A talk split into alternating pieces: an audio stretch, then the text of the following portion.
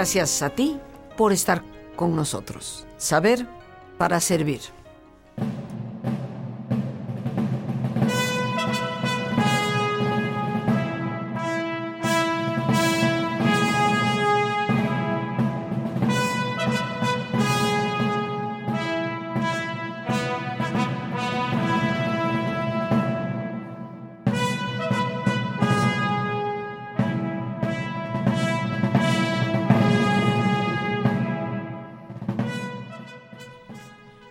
Teresa de Ahumada, más conocida por la historia como Santa Teresa de Jesús o Teresa de Ávila.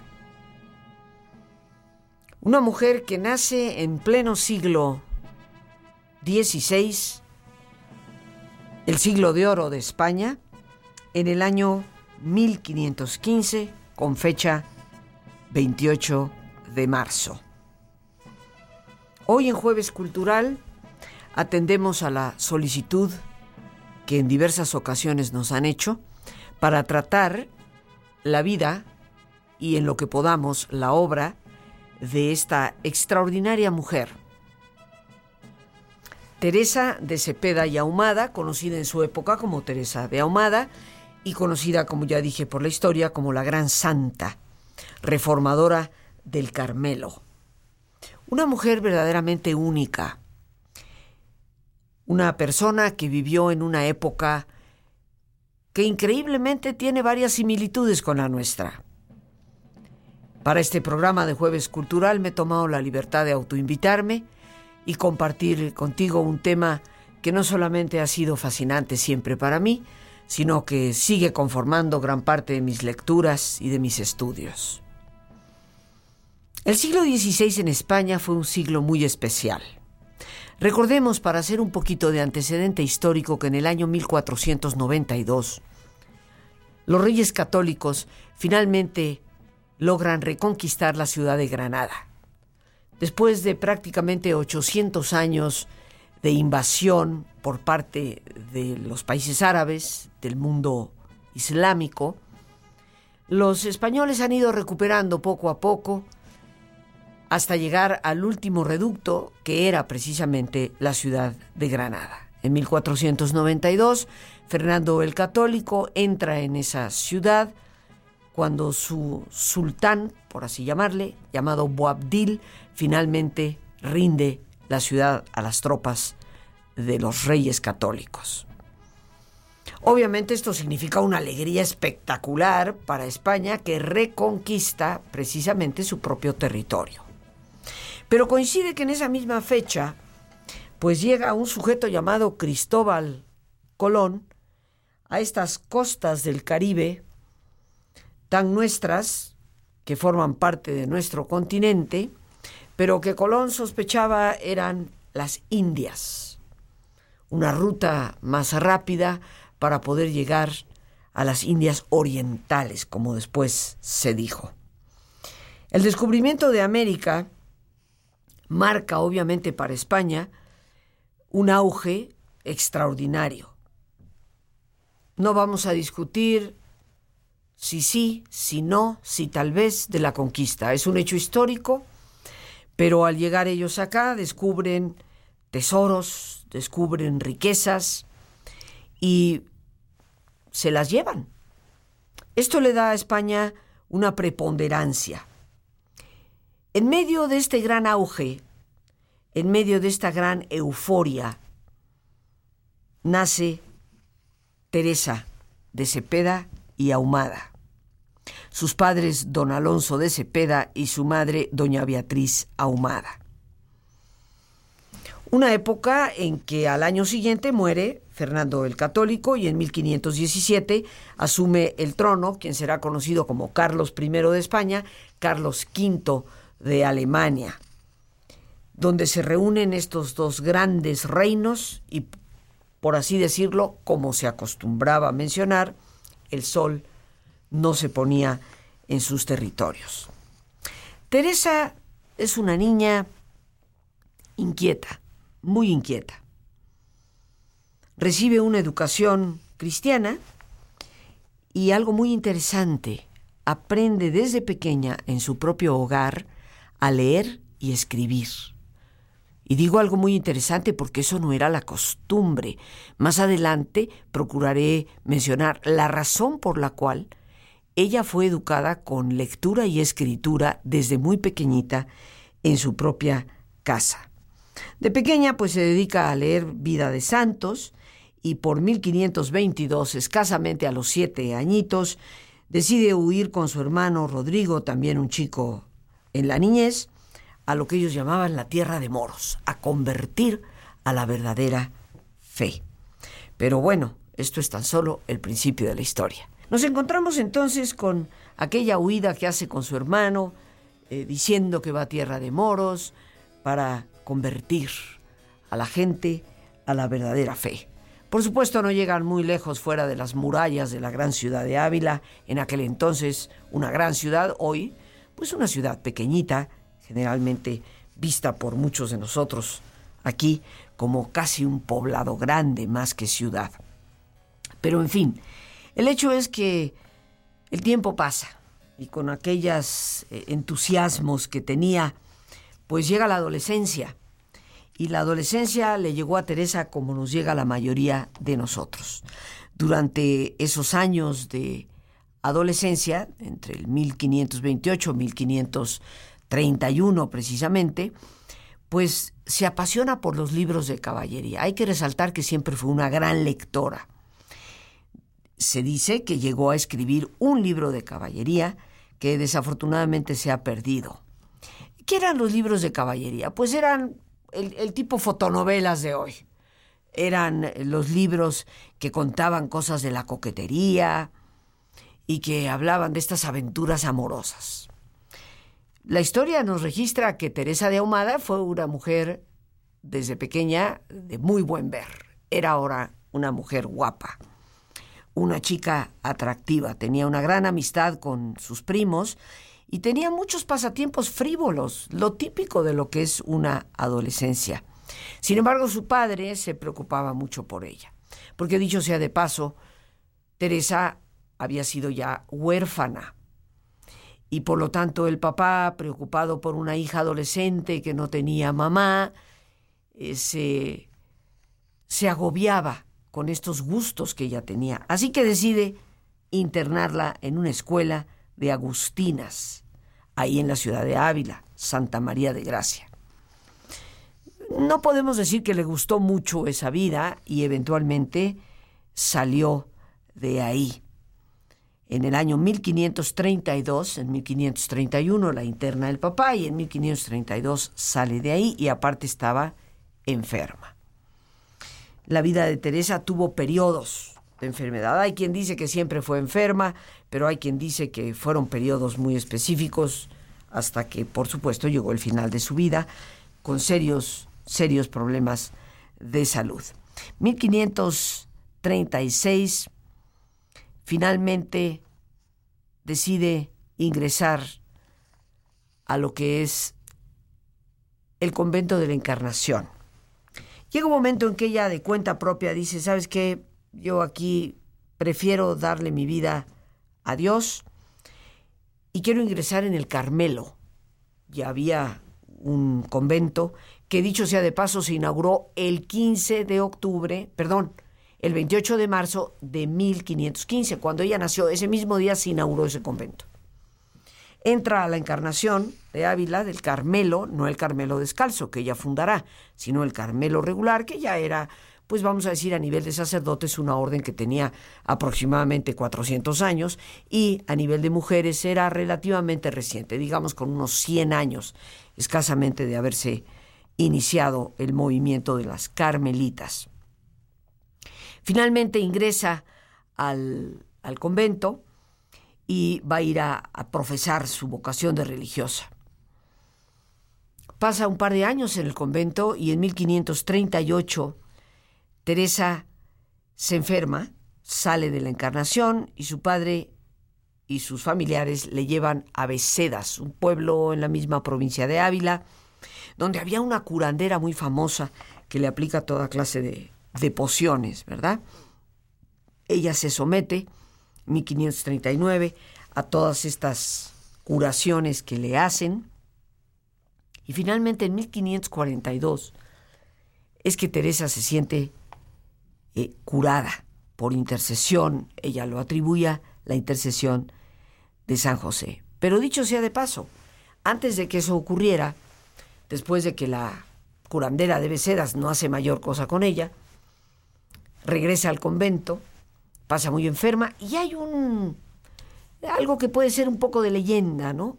Pero que en la mayoría de los libros está registrado. Se dice que Teresa de Jesús, en medio de la grave enfermedad que tenía, de hecho se murió. Lo más probable es que haya entrado en lo que hoy conocemos como un estado catatónico, donde no se pueden percibir los signos vitales con facilidad, y el doctor la declara muerta. Su padre no acepta esto, ¿no? Le tenía realmente un gran amor a su hija. Sin embargo, encienden las velas, empiezan los rezos y se solían tener tres días de rezos antes de que la persona fuera enterrada. Estando el padre rezando sin parar a la orilla de su lecho, Teresa de repente empieza a mover una de sus manos. Y bueno, lo consideran como milagro, como si hubiera vuelto a la vida.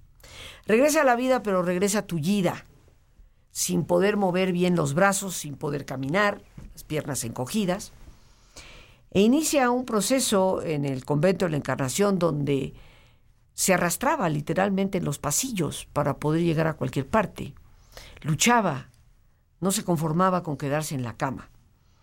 Finalmente, Teresa se cura, Teresa regresa a ser una persona, pues como tú y como yo, logrando caminando, hablando, moviendo sus brazos, sus manos, y se incorpora totalmente a la vida del convento. Es una larga etapa la que transcurre entre 1540 y 1554, que ella misma dice, pasé este mar tempestuoso casi 20 años. Se dice que la vida de Teresa de Jesús se divide en tres partes.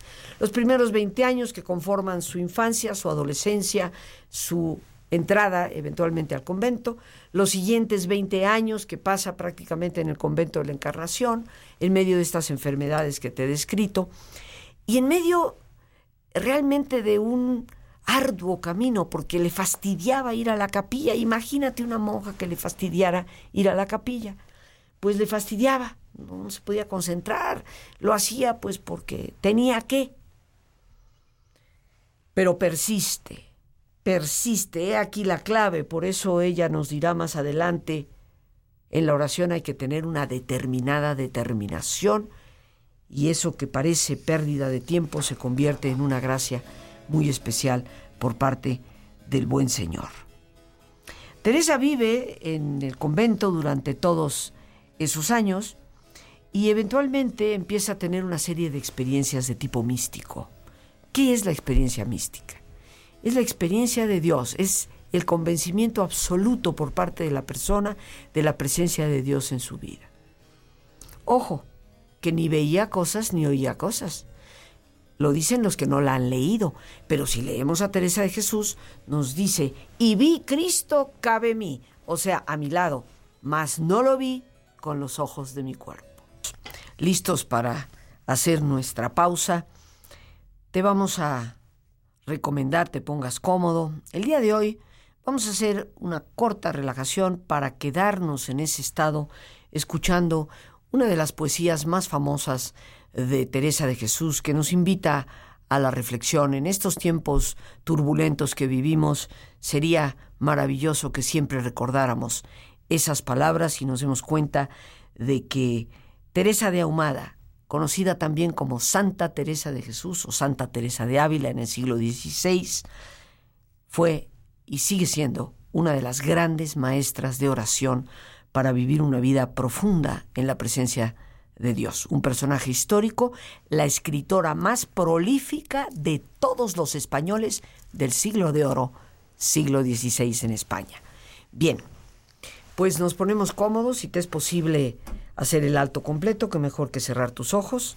Y en esa posición, respira profundamente, toma conciencia del entrar y el salir del aire en tu cuerpo e imagina cómo al inhalar, así como te llenas de oxígeno, te llenas también de serenidad. Al exhalar, imagina cómo, así como tu cuerpo se libera de toxinas, tu mente se libera de todas las tensiones y presiones. Respira profundamente. Relaja tu cuero cabelludo, tu frente, tus párpados, tus mejillas, todos los músculos que cubren tu cabeza, toda la piel que cubre tu cara. Relaja tu cuello y tu garganta, siente su flexibilidad, equilibrio, balance. Relaja tus hombros, brazos y manos, así como tu espalda. Relaja tu pecho exterior e interiormente. Relaja tu abdomen exterior e interiormente. Relaja tus muslos, tus rodillas tus pantorrillas y tus pies. Y con tu cuerpo profundamente relajado, proyecta en tu mente la imagen de un lugar ideal de descanso, una escena de belleza y paz, una escena de encuentro con tu propia interioridad, con la presencia de Dios.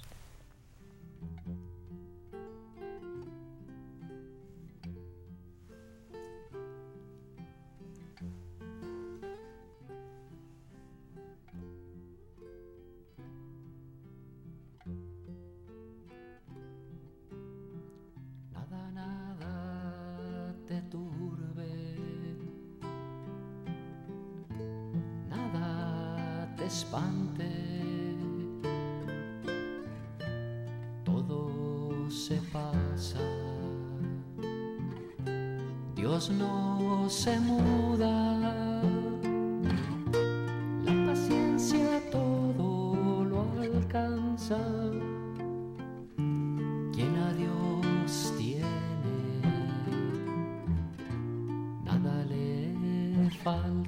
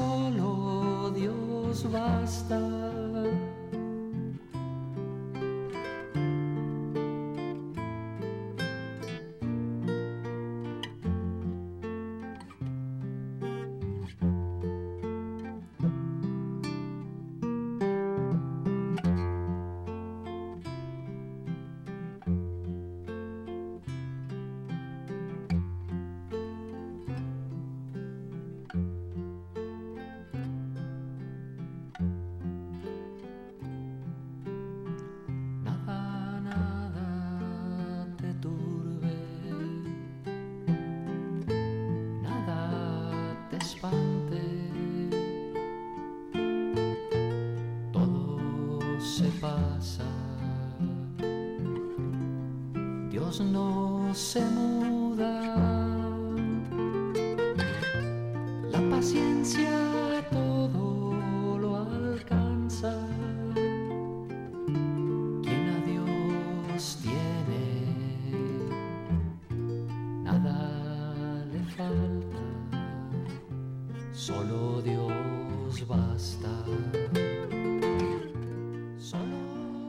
Respira profundamente. relájate. Y con esta experiencia empieza lentamente a estirarte brazos, manos, piernas y pies, moviendo tu cuello, bostezando si lo deseas, haciendo que tu cuerpo retome su nivel de actividad habitual hasta lentamente abrir tus ojos. Ojos abiertos, bien despierto, muy a gusto, bien descansado y en perfecto estado de salud, sintiéndote mucho mejor que antes.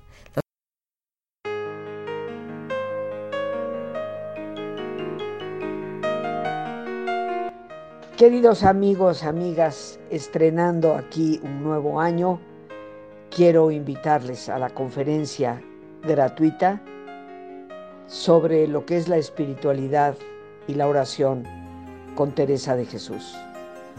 Una de las más importantes místicas de todos los tiempos que nos ha dejado una orientación espiritual más que actual para el siglo XXI. Espero contar con tu asistencia este miércoles 10 de enero a las 7 de la tarde. Para informes puedes llamar al teléfono 55 37 32 9104. Si llamas fuera de nuestro país México, tienes que añadir al principio el número 52 y después 55 37 32 91 04. Creo que estamos en este 2024 en la urgente necesidad de retomar nuestros valores y Teresa de Jesús nos da una clave de espiritualidad sana, abierta y libre para poder hacerlo. Te estaré esperando. Miércoles 10 de enero a las 7 de la tarde.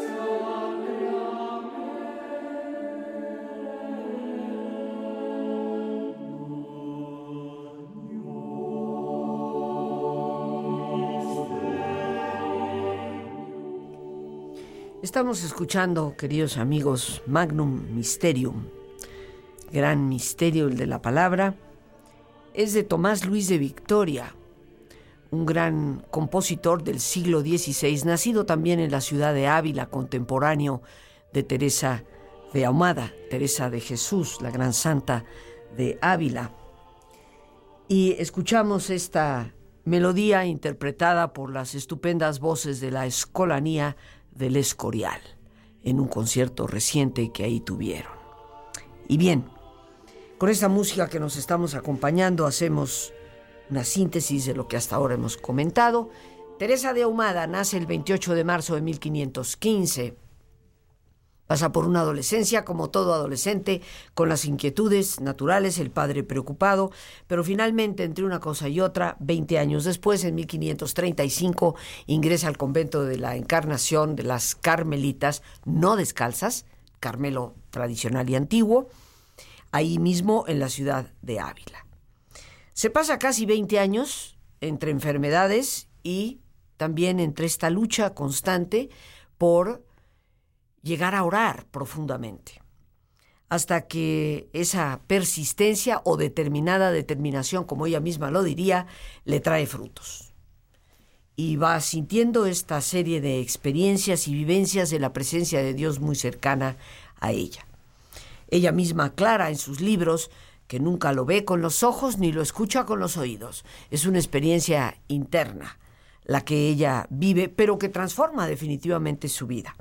Empieza a consultar con los sacerdotes, confesores en el convento y finalmente pues la empiezan a considerar una especie de iluminada. En aquel entonces los iluminados eran personas que decían tener experiencias de Dios, pero que se sospechaba eran más bien del diablo. Así que ya desde ese entonces la implacable Inquisición y los censores empiezan a perseguirla. Uno de ellos le pide en este caso uno de sus confesores, que escriba su vida. Ella escribe su libro de la vida y eh, sin un título específico en aquel entonces, hoy lo conocemos como el libro de la vida, que es su autobiografía, donde va relatando todos estos años de lucha interna y eventualmente todas estas experiencias que se van dando. El libro, pues lo consideran que, que es peligroso y que aunque no la satanizan y afortunadamente no la llevan a la hoguera, le dicen que ese libro para monjas nada. Así que ella que promovía la oración mental. Ojo, esto es muy importante. Una mujer en el siglo XVI que dice que hay que orar con la mente desde adentro. Que no es mucho de cosas de piedad, no es mucho de rituales, sino que hay que mirar hacia adentro y hay que tener oración como ella le llamaba oración mental. Por supuesto, esto ni pensarlo en las mujeres. Así que los censores le dicen, mira, ese librito para mujeres nada, escríbete uno más sencillito para tus monjas y escribe un segundo libro titulado Camino de Perfección, en donde, pues ahora sí que les pone una zancadilla a los censores porque les dice, bueno, pues entonces vamos a rezar nada más el Padre Nuestro. Sin embargo, su libro es en el fondo una oración mental sobre el Padre Nuestro y hace ver lo importante que es. Ese libro, en su primera forma, conocida como Camino de Perfección, eh, Escorial, porque el original se guarda en el Museo del Escorial actualmente, fue terriblemente censado. ¿Por qué? Porque dice cosas para las monjas insólitas en su época. Por ejemplo, tengan cuidado de esos letrados que saben mucho de letras pero no mucho de Dios. ¿Quiénes eran los letrados? Pues los sacerdotes. Imagínate una monja hablando de los teólogos y sacerdotes como que hay que tener cuidado de ellos. Es realmente un milagro que no la hayan llevado a la hoguera. Pero vuelve a escribir Camino de Perfección porque el que escribió originalmente, que le llamamos hoy Camino de Perfección, edición Escorial, es censado terriblemente. Y escribe un segundo, que hoy se conoce como el de Valladolid, en donde, bueno, pues le quita, le quita la carga a todo lo que le quitaron al libro y se convierte a lo largo de los siglos en un libro estupendo para leer. Teresa de Jesús es un buen ejemplo para los que no tenemos la claridad respecto a los santos, de cómo en la Iglesia Católica no se adoran santos, se veneran, se respetan y procuramos aprender de ellos, que han sido tan humanos como nosotros, para poder descubrir mejor lo que es el camino de experiencia de Dios.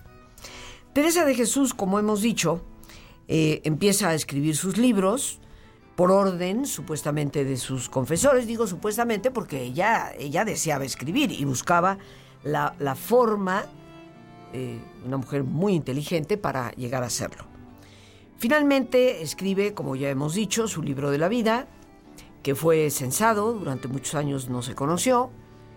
Su primera versión, la versión del Escorial, como hoy se le conoce, de Camino de Perfección, que fue censada. Y quiero decirte que escrito en el siglo XVI no se supo realmente todo lo que había detrás de las tachaduras, sino hasta principios del siglo XX, a través de los rayos X y de la tecnología, se pudo ver qué había escrito Teresa de Jesús detrás de esos terribles tachones, algunas páginas enteras tachadas por el censor, qué había escrito. Y ahí es donde se dan cuenta que pues da una opinión dura respecto a quiénes son los inquisidores y le pide a Dios que, que nos libre de esos hijos de Adán, como ella les llama en su obra. En el año 1562, después de todas estas experiencias, Teresa de Jesús decide reformar el Carmelo. Hay que hacer una acotación. Los conventos en aquel entonces estaban llenos de señoritas, muchas de ellas muy ricas, que no tenían marido y que con una fuerte dote entraban al convento una fortuna prácticamente, que les aseguraba la manutención por los años de vida que iban a tener ahí. Por lo tanto, la vida era muy relajada. Las monjas entraban y salían, recibían a sus amigos, tenían cuartos muy grandes con una salita, preparaban alimentos ahí mismo, o sea que tenían una vida social activa. Teresa decide que estar en el convento es para la vida de vocación religiosa y decide reformar el Carmelo. Ya te podrás imaginar las dificultades que tuvo. Pero finalmente en 1562 logra la aprobación para formar lo que se llamó el Carmelo Descalzo y funda en 1562 su primer convento conocido hoy en día como San José de Ávila, también en la ciudad de Ávila. Ahí funda con muchas dificultades un primer convento con muy pocas monjitas. De ahí la historia pues nos cuenta mucho respecto a la enorme cantidad de fundaciones que va teniendo. Y aparece entonces, estamos hablando de que Felipe II es el rey de España, hijo de Carlos I, o Carlos V también es el mismo. Felipe II le toma un cariño especial a Teresa de Ahumada, o Teresa de Jesús, como ella ya se nombraba, y eh, pues le da un respaldo, por lo cual a veces los inquisidores tienen un poquito de respeto respecto a esta mujer que le llamaban la monja inquieta y andariega, porque le van dando a que funde más conventos. Recordemos que esa es una etapa, ya hemos dicho que reconquistaron Granada, descubrieron América, y España se conserva como un país católico en medio de la gran reforma de Martín Lutero, que fue a partir de ahí del año 1517 aproximadamente, su declaración de Wittenberg, Y esto hace que la reforma que hace Teresa de Jesús es como renovar a la iglesia, volviéndola un poco más a sus raíces, como lo había hecho eh, Francisco de Asís en el siglo XII. Así que Teresa de Jesús empieza a fundar una serie de conventos y continúa escribiendo. Va escribiendo un libro que se llama Las Fundaciones, que va dirigido obviamente a cada una de las casas que se van fundando y escribe eventualmente su obra maestra, conocida como Las Moradas, el Castillo Interior, donde ella nos habla eh, de todos los procesos de oración para llegar a nuestra propia interioridad en la vivencia de Dios. En sus poesías hay una que en particular quisiera yo mencionar, que se llama Búscate en mí, en donde nos habla en el siglo XVI que a Dios no hay que andarlo buscando afuera, hay que buscarlo ciertamente adentro. Y dice así, si acaso no supieres dónde me hallaras a mí, habla Dios al alma, no andes de aquí para allá, sino si hallarme quieres, a mí buscarme haz en ti. Esta introspección de Teresa es sumamente importante. Teresa de Jesús inspira posteriormente a San Juan de la Cruz para que funde, para que extienda la reforma del Carmelo a los hombres. Pero la fundadora del Carmelo Descalzo, tanto de mujeres como de hombres, en el siglo XVI, es Teresa de Jesús. Ya otro día podremos hablar de la vida de Juan de la Cruz, pero el hecho es que ella es la fundadora, puesto que Juan de la Cruz simplemente pasa lo que Teresa de Jesús le da de fundaciones y de normas a los hombres.